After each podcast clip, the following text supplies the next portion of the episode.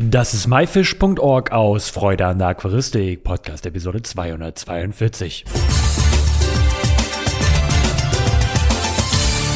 Hey zusammen, mein Name ist Lukas Müller und danke, dass du dir wieder Zeit genommen hast, mir und meinem Gast zuzuhören. In der heutigen Episode geht es um ein spannendes Thema, wie ich finde. Nämlich wollen wir uns heute den Wasserwerten widmen und ob es überhaupt nötig ist, die Wasserwerte zu testen. Dafür habe ich einen Biologen ans Telefon geholt, nämlich den Heiko Plessin. Hallo Heiko, wie geht's dir?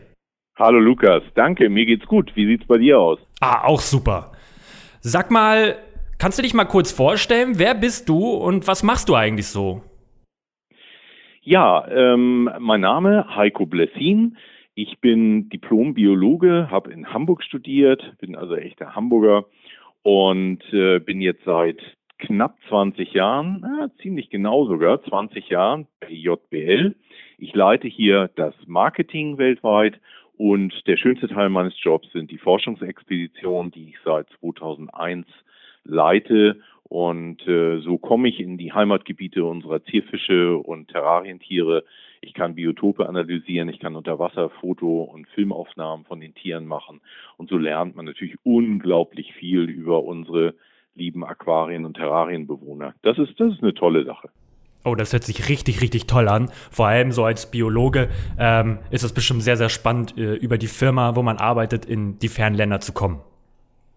Ja, auf jeden Fall. Ähm, natürlich, das ist so eine Art ähm, Arbeitsreise äh, dann. Ähm, das klingt auch immer so nach Urlaub. Wenn ich hier zurückkomme, dann sagen die auch, ah, wieder aus dem Urlaub zurück. Aber die wissen natürlich auch, dass das Spaß ist. Denn äh, unterwegs zu sein und in den Tropen zu arbeiten, äh, das macht zwar Spaß, ist aber auch tatsächlich sehr, sehr anstrengend.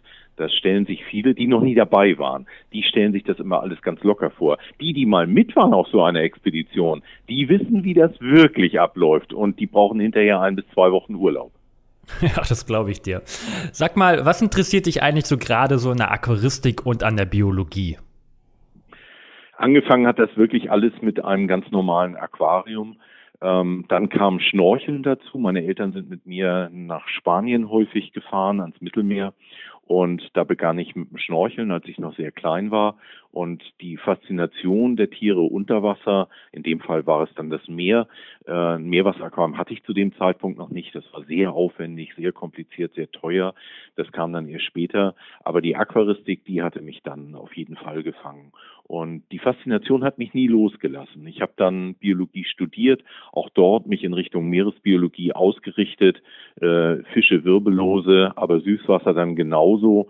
Und ähm, das, das ist, das lässt nie nach. Das ist wirklich, egal wo ich bin, wo ich unterwegs bin, äh, andere Leute, das ist wirklich lustig. Bei Touristen muss man mal drauf achten. Die gucken in den Himmel, weil da vielleicht irgendwelche Vögel rumeiern. Und wir gucken nach unten. Aquarien, Terrarienfreunde gucken immer nach unten, weil da könnte eine Pfütze sein, da könnte ein Bach, ein See, ein Fluss, ein Tümpel sein, da ist ein Busch, vielleicht ist da eine Echse oder ein Frosch drin. Also wir sind da total anders gepolt. Und, und auch heute habe ich noch ein Aquarium. Ich habe ein Tanganjika-See-Aquarium zu Hause, zwei Meter dreißig lang. Ähm, und die Faszination hat nie aufgehört. Die ist nach wie vor da. Und ich sage sogar, die wird sogar immer stärker. Je mehr Reisen ich in diese Gebiete mache, je mehr ich über die Tiere lerne, desto größer wird das Interesse. Das klingt auf jeden Fall richtig, richtig spannend bei dir. Ein 2,30 Meter Aquarium, hast du gesagt? Ja, das ist sehr lang, aber es ist nicht sehr tief. Ähm, es ist nicht so viel Platz gewesen. Wir haben das also als Raumteiler zwischen einer Treppe und unserem Esszimmer und da ist das Aquarium mit äh, Tropheus, äh, Frontosa und Lamprologien und die liebe ich auch schon seit meiner Jugend tatsächlich. Und als ich dann das erste Mal im Tanganika-See war, da kam diese Liebe wieder hoch und ich habe gesagt, nee, also ich brauche wieder ein Tanganika-See-Aquarium. Seitdem habe ich das. das ist eine wirklich gute Story und eine schöne Story. Heute wollen wir ja speziell mal über die Wasserwerte sprechen und äh, da bist du, glaube ich, der richtige Ansprechpartner für. Was für Wasserwerte gibt es denn so eigentlich in so einem Aquarium oder worauf muss man da so ein bisschen achten? Ich unterscheide da ganz klar zwischen, ich nenne die mal Basiswasserwerten, die generell ein Aquarium betreffen. Und da sollte man grundsätzlich ein bisschen wissen, was da passiert. Dazu gehört zum Beispiel auch die Wassertemperatur, um die einfach mal in die Wasserwerte mit reinzunehmen. Dann gehört dazu die Gesamthärte, die Carbonathärte, der pH-Wert. Das sind erstmal so Dinge, über die man wissen sollte, funktioniert mein Aquarium, wie es sein soll. Und dann gibt es haufenweise Wassertests, die muss ich gar nicht unbedingt dauernd durchführen, sondern wenn Probleme auftreten, jemand hat kranke Fische, dann sollte er ein bisschen mehr testen. Denn die Ursache von Krankheiten ist anders als viele denken, nicht immer nur ein, ein Parasit oder ein Erreger, sondern es können auch einfach die Faktoren im Aquarium sein, die unpassend sind. Die erzeugen dann Stress für den Organismus Fisch oder auch Wirbellose und dann werden die Tiere krank. Also das kann durch falsche Wasserwerte oder problematische Wasserwerte ausgelöst sein. Ganz typisch Algen. Wenn jemand keine Algenprobleme hat, warum soll er dann Phosphat und Nitrat testen? Wenn er aber Algenprobleme hat, dann muss er Phosphat-Nitrat testen. Hat er Kieselalgen, dann muss er den Silikatwert testen. Hat er keine Kieselalgen, braucht er keinen Silikatwert zu testen. Also da sollte man mit ein bisschen Sachverstand rangehen und nicht einfach nur stur immer alles durchtesten, halte ich für ausgemachten Blödsinn. Wenn man zum Arzt geht und man sagt, man hat Rückenschmerzen, dann fängt er auch nicht an, in den Zähnen rumzugucken, ob man irgendwo eine lockere Plombe hat, sondern es geht wirklich darum, was hast du für ein Problem, dann gucken wir mal, was ist die Ursache und dann gibt es eine Lösung. Ja, interessant. Und ähm, was sind so, sag ich mal, man guckt natürlich nach dem Problem und die Wasserwerte. Was sind denn so die wichtigsten Wasserwerte, die man auf jeden Fall überprüfen sollte? Oder gibt es welche, wo man sagt, nee, da braucht man sich gar nicht mit beschäftigen? Oder liegt es wirklich daran zu gucken, was für ein Problem habe ich und dementsprechend sollte ich meine Wasserwerte überprüfen? Also bei der Frage, eine sehr gute Frage, ähm, unterscheide ich wieder zwischen dem Aquarianer, der gerade angefangen hat mit seinem Aquarium und jemanden, der ein Aquarium schon längere Zeit betreibt. Wer noch gerade frisch ist und sich noch nicht so richtig auskennt, der sollte durchaus mal die relevanten Wasserwerte, wie ich vorhin schon sagte, die Basiswerte, Gesamthärte, Carbonathärte, pH-Wert, äh, Temperatur sowieso, ähm, überprüfen und gucken, wie sich die entwickeln. Sind die stabil? Verändert sich der pH-Wert sehr stark? Geht die Härte runter oder rauf und so weiter? Dass er erstmal ein Gefühl dafür bekommt, wie das aussieht mit seinem Aquarium, ob alles richtig funktioniert. Wenn das erstmal funktioniert, dann kann er, dann muss er nicht mehr alle zwei Tage testen, sondern dann kann er wirklich auf einmal im Monat gehen. Äh, oder er sieht auch später am Aquarium, ob irgendetwas nicht in Ordnung ist. Aber diese Basiswerte, das ist schon gar nicht schlecht, wenn man sich da mal einen Überblick verschafft. Und dann kommt für den Anfänger ein Faktor dazu, der später auch nicht mehr so relevant ist, es ist die sogenannte Einfachphase bei Aquarien. Am Anfang entstehen dort Stickstoffverbindungen, die durch fehlende gute Bakterien, die sich einfach erstmal im Laufe der Zeit bilden müssen oder auch zugegeben werden können, dass die sich akkumulieren, dass davon zu viele da sind. Und da können sehr gefährliche Stickstoffverbindungen bei sein. Ammonium ist ungiftig, wird aber bei höheren pH-Werten teilweise zu Ammoniak, NH3. Und das wiederum ist sehr giftig gibt es eine Tabelle beim Test dabei. Hoffentlich kommt auf den Hersteller vom Test an. Bei einigen fehlt tatsächlich diese Tabelle, das verstehe ich überhaupt nicht. Ähm, und dann guckt man rein, ich habe den und den pH-Wert, ich habe so und so viel Ammonium gemessen, wie viel wird davon zu Ammoniak, ist das ein Problem? Dann wandeln Bakterien dieses Ammonium-Ammoniak um zu Nitrit. Nitrit ist leider auch giftig, sogar sehr giftig. Es blockiert den Sauerstofftransport im Körper des Tieres. Und deswegen muss der Nitritwert gemessen werden. Die Bakterien verwandeln dieses Nitrit aber eigentlich weiter. Es dürfte eigentlich gar nicht anfallen im Aquarium. Der Wert sollte immer unterhalb der Nachweisgrenze sein. Dann verwandeln die das zu Nitrat. Nitrat, NO3, ist ungiftig, erzeugt vielleicht Algenprobleme, macht dem Fisch aber gar nichts. Insofern sind diese Stickstoffverbindungen am Anfang erstmal wichtig zu testen und zu gucken, läuft mein Aquarium biologisch vernünftig an. Und wenn das wenn diese Stickstoffverbindungen, also Ammonium, Ammoniak und Nitrit in größerer Menge nachweisbar sind, dann stimmt etwas nicht im Aquarium. Wenn es ganz frisch ist, ist es normal, weil es braucht eine gewisse Zeit, bis es biologisch läuft. Aber wenn es erstmal biologisch läuft, dann sollten die wirklich nicht mehr nachweisbar sein. Ein Nachweis von Ammonium, Ammoniak und Nitrit deutet ganz klar darauf hin, dass in diesem Aquarium etwas nicht stimmt. Und dann kann man entsprechend gegensteuern und die Werte wieder in den Griff bekommen. Und ähm, wie, was ist so deine Meinung nach, wie kann man denn dagegen steuern? Helfen Wasserwechsel, helfen äh, einfach mal nichts tun in der Einlaufphase? Was sollte man in der Einlaufphase, wo sich ja die ganzen Bakterien und Wasserwerte verändern, tun? Das ist eigentlich ein ganz spannendes Thema für sich, denn auch da bin ich mal an meine Grenzen gestoßen. Ähm, ich hatte, als ich mein erstes Aquarium bekam, vom Zoohändler, das ist jetzt wirklich schon, oh Gott, über 40 Jahre her.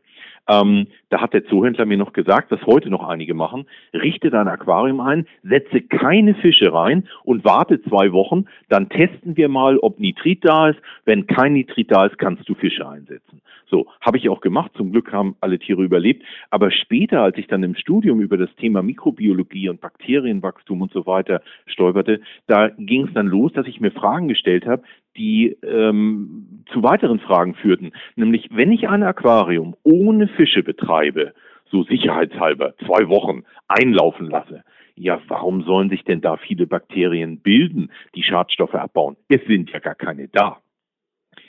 Dann testet man nach zwei Wochen, findet erstaunlicherweise kein Nitrit, ja, wo soll es denn auch herkommen? Und dann setzt man Fische ein. Und dann besetzt man praktisch das Aquarium mit haufenweise Schmutzproduzenten, nämlich den Fischen und dem ganzen Futter, was dann dazu kommt. Und die Bakterien, da sind dann fünf Stück von da, die sich einmal am Tag treffen. Und wie sollen die denn so, so einen Anfall an Schmutz dann abbauen? Das ist eigentlich kompletter Blödsinn.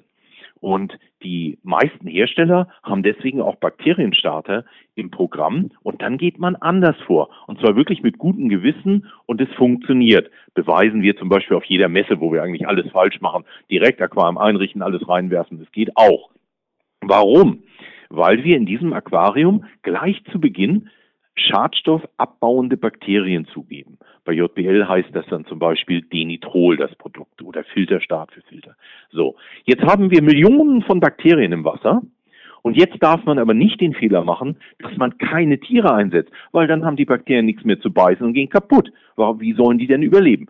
Also setze ich dann am nächsten Tag die ersten Fische ein, nicht volle Kanne, alles 100 Neoner rein, sondern langsam aufstocken und besetzen. Und so haben die Bakterien etwas zu arbeiten, haben Nahrung und können sich vermehren und sich anpassen an den Schadstoff, an das Schadstoffaufkommen im Aquarium und die Wasserwerte sind bombig. Und wenn man das wirklich die ersten zehn Tage begleitend macht, so die ersten knapp zwei Wochen, immer wieder ein bisschen Bakterien zugeben, ein Teilwasserwechsel, wir reden hier nicht über Aquarium auf den Kopf stellen, alles neu, sondern ein Drittel Wasser austauschen, dabei den Boden ein bisschen absaugen, dann funktioniert das bombig, dann klappt das.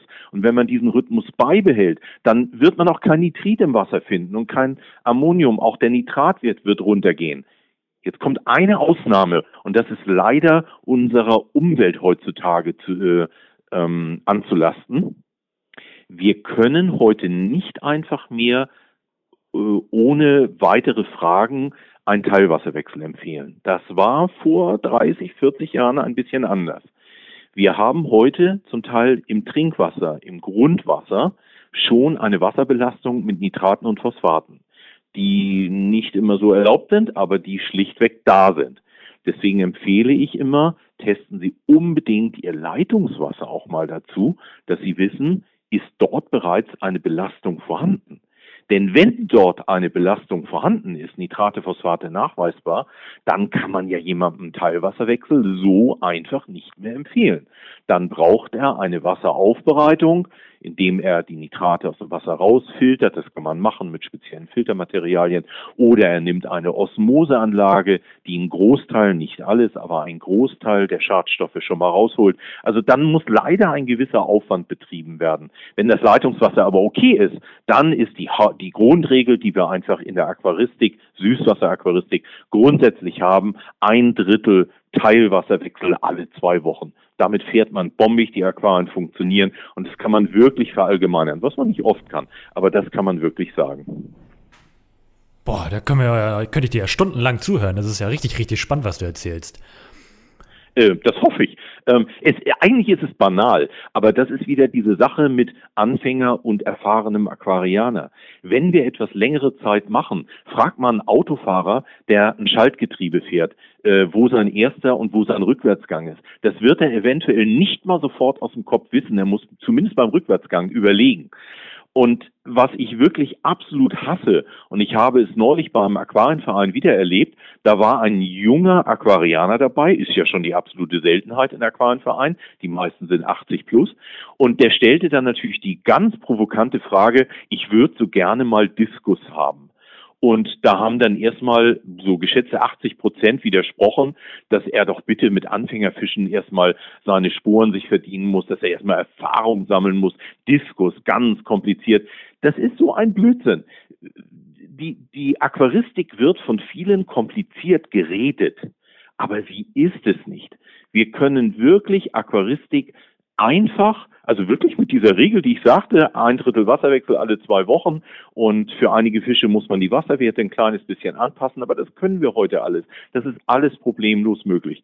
Leute, lasst euch nicht verjagen von Menschen, die meinen, sie Dinge kompliziert reden müssen. Mag ich überhaupt nicht, finde ich schrecklich.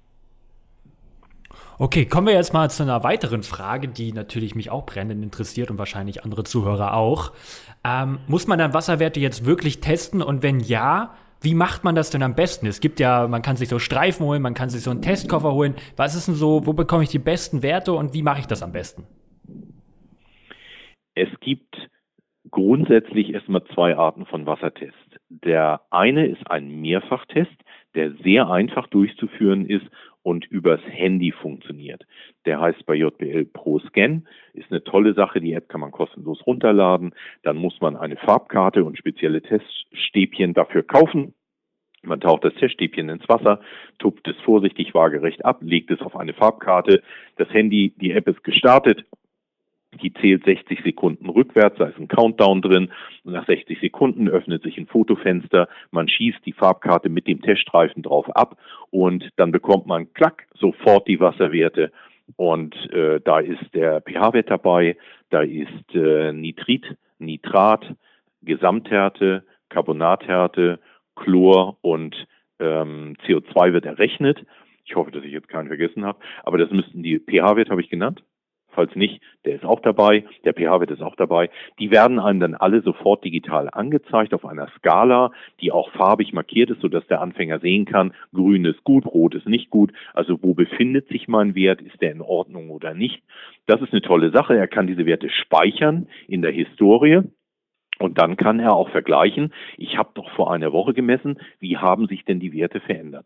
Finde ich eine geniale Sache, ist wirklich toll und einfach zu bedienen. Dann gibt es einige Wassertests, die kann man nicht so schön mit Handy-App messen. Dazu gehört zum Beispiel Phosphat. Und wenn jemand Algenprobleme hat, ist Phosphat einer der wichtigsten Wassertests. Und da muss er tatsächlich zum Tröpfchentest äh, greifen und mit einem Tröpfchentest so etwas exakt nachmessen. Das gilt auch für einige Werte, die man zwar mit Teststreifen messen kann, solange die Null anzeigen, nehmen wir mal ein Giftstoff, Nitrit, NO2, solange der Stäbchentest oder auch der ProScan, also mit Handy, äh, solange die Null, also unterhalb der Nachweisgrenze anzeigen, alles gut, alles so lassen, perfekt. Wenn die aber einen Wert anzeigen, dann würde ich sicherheitshalber mit einem Tröpfchentest nachmessen, wie viel Nitrit ich denn wirklich im Wasser habe. Denn Nitrit ist ab 0,4, 0,5 für Fische tödlich. Und wenn ich mich dazwischen befinde, zwischen 0 und 0,4 oder 0,5, dann möchte ich tatsächlich wissen, wie viel, denn ich muss sofort Maßnahmen ergreifen, um diesen Nitritwert runterzubekommen. Und da bin ich übrigens auch ein Kritiker einiger Konkurrenten von uns, Mitbewerber, die bieten Nitrittests an, die zeigen null oder die zeigen an Fisch tot, also 0,5, aber nichts dazwischen. Und ich finde es sehr wichtig, dass ich als Aquarianer sehe, oh, da läuft etwas schief in meinem Aquarium. Ich muss reagieren. Beim JBL-Test geht das, aber das geht nicht bei jedem Test, weil er einfach dann zu hohe Werte, also Werte anzeigt, wo man nichts mehr machen kann. Da weiß man nur noch, warum der Fisch tot ist. Ähm, das sind wirklich die beiden Testtypen, die wir haben, per Scan, äh, pro Scan, per App oder per Tröpfchentest. Und die Leute haben immer so ein bisschen Angst vor diesen Tröpfchentests, aber wir haben die Anleitung sogar in Bildchen. Wer keine Lust auf diese doofen Hefte hat, wo man alles lesen muss, ähm, nimmt einfach die Farbkarte, dreht sie um. Da ist äh, in Bildern dargestellt, wie der Wassertest durchzuführen ist, wie viele Tropfen, ob man eine Wartezeit hat, wie viel Milliliter Wasser und dann vergleicht man die Farbe. Also das ist wirklich eine fantastische Sache. Beides ist nicht schwierig und jeder Anfänger kann damit umgehen. Selbst Kinder, wir haben halt Kinderworkshops gemacht, die haben fantastisch damit gearbeitet. Das glaube ich. Es ist auf jeden Fall relativ leicht, ähm, die, die Werte zu testen. Ich nutze ja auch äh, diese beiden Produkte dafür ähm, und es ist fast selbsterklärend. Und wenn man denn eh Aquarianer ist, ist es sowieso am Ende keine Schwierigkeit mehr. Sag mal, gibt es denn eigentlich Unterschiede zwischen Meerwasseraquarien testen und Süßwasseraquarien testen? Auf jeden Fall. Ähm, es gibt einen Test, der ist im Meerwasser vollkommen sinnlos. Rausgeschmissenes Geld, das wäre der Gesamthärtetest. Die Gesamthärte sagt etwas über den Magnesium- und Calciumgehalt an. Und ähm, da Magnesium und Calcium im Meerwasser in enormen Mengen vorhanden ist, müsste man von diesen Fläschchen da so zwei, drei reinleeren, damit man überhaupt was angezeigt bekommt. Also ich habe es mal aus Spaß gemacht, liegt bei ungefähr 350 Grad Gesamthärte im Meerwasser und ähm, kein Mensch will 350 Tropfen irgendwo reingeben. Das ist Blödsinn. Dafür gibt es aber im Meerwasser einen speziellen Calciumgehalt-Test äh, und einen speziellen Magnesium-Test. Da kann man nämlich diese Dinge dann einzeln testen und das wiederum macht man im Süßwasser nicht. Äh, Magnesium schon, aber Calcium nicht. Und dann kann man im Süßwasser mit diesem Magnesiumtest Süßwasser gucken, ob es den Pflanzen an etwas fehlt. Denn Magnesiummangel ist tatsächlich auch ein bisschen häufiger vorhanden, als man denkt. Und im Meerwasser für die Korallen und die Wirbellosen sollte man Calcium und Magnesium auch separat testen. Die Tests funktionieren anders. Die gehen im Süßwasser nicht. Also das ist der einzige Test tatsächlich, der zwischen Süß- und Meerwasser vollkommen unterschiedlich ist. Ansonsten kann man den pH-Test in beiden Bereichen, in beiden Wassertypen nehmen, wobei der pH-Wert im Meerwasser bei 8 plus liegt, meist 8,2. Im Süßwasser nur, wenn man jetzt Malawi, Tanganyika Seebundbarsche hat, da ist er auch über 8. Aber in der Regel hat man im Süßwasser pH-Werte um 7 herum. Deswegen haben wir bei JBL da auch drei verschiedene Tests. Ein von 3 bis 10, um einen Überblick zu haben, was habe ich überhaupt für Wasser. Und dann einen bis 7,6 und den anderen dann hoch bis 9. Ähm, da ist ein Unterschied. Ansonsten kann man wirklich sagen, dass äh, Sauerstoffgehalt, ähm, Nitrat, Nitrit und so weiter, dass die in beiden Wassern funktionieren. Da ist kein Unterschied. In der Farbauslesung dann der Farbe, da gibt es manchmal Unterschiede, zum Beispiel beim Nitrat man hat einen Rotton, sagen wir mal als Beispiel, und dieser Rotton ist im Süßwasser 50 Milligramm und im Meerwasser ist er dann 40 Milligramm oder so etwas in der Art. Das gibt es. Aber das haben wir auf der Farbkarte schön aufgedruckt, dass man da nicht in Schleudern kommt und dann sieht man, aha, ich habe Meerwasser, dann gilt der Wert und ich habe Süßwasser, dann gilt der Wert. Aber ansonsten Wasser testen ist Wasser testen. Nur Calcium, Magnesium, da ist tatsächlich ein Unterschied, sonst nicht. Das hast du sehr schön erklärt. Vielen, vielen Dank dafür. Hast du noch was, was du unseren Zuhörern auf den Weg geben möchtest? Was mich durch die Expedition ähm, immer mehr stört, ist tatsächlich die Umweltverschmutzung. Das klingt so banal, wo wir heute hinhören, Umweltverschmutzung, Umwelt hier und da. Aber wenn man in den Tropen mal bei unseren Fischen unterwegs ist, ich war jetzt Anfang des Jahres in Kolumbien, ähm, da war ich überrascht, wie sauber das alles war. Äh, das war das erste südamerikanische Land, wo ich Biotope besucht habe, in denen keine Plastiktüten am Ufer im Gebüsch hingen. Aber ich habe das weltweit immer wieder gesehen. Also es ist eine Katastrophe. Man, man fährt Stunden mit einem kleinen Boot, einem Fluss in den tiefsten Dschungel rein und dann hängen da die kleinen dünnen, das sind die schlimmsten, diese dünnen Plastiktütchen in den ganzen Büschen und Bäumen, weil der Wasserstand schwankt und dadurch hängen die manchmal fünf Meter weiter oben in den Büschen und Bäumen. Und man denkt, meine Güte, was tun wir hier der Umwelt an? Und wenn ein Baum quer liegt, dann staut sich der ganze Schmutz an der Oberfläche. Das ist wirklich eine Katastrophe. Und, und mein Wunsch an Menschen äh, zu appellieren ist immer wieder, wenn ihr etwas seht, äh, in Deutschland oder im Ausland, vollkommen egal, dass jemand etwas achtlos wegwirft, dann sprecht ihn an. Und ich habe da eine Situation gehabt, die muss ich erzählen, weil die hat mich schwer beeindruckt. Wir waren in Vietnam und äh, wir waren einen Tag, bevor die ganze Gruppe mit der Expedition kam, dort äh, an einem Wasserfall. Und in diesem Wasserfall schwammen Bierdosen rum, Spielkarten, die Vietnamesen scheinen gerne Karten zu spielen, lagen überall auf den Felsen durch das Wasser, die Feuchtigkeit klebten ja an den Felsen und aber diese Bierdosen lagen da in einem wunderschönen Biotop. Und dann waren da Vietnamesen, dann haben wir denen da 10 Dollar in die Hand gedrückt und haben gefragt, könnt ihr mit uns helfen, das aufzuräumen? Ah, haben die natürlich sofort gemacht, 10 Dollar ist viel Geld. Und dann hinterher gab es ein Bier, so als wir fertig waren, und ein Vietnamese, der neben mir saß, trank das Bier aus und warf die Dose genau dahin, wo er sie gerade vorher rausgesammelt hat. Und dann sah man, wie sein Kopf anfing zu rauchen.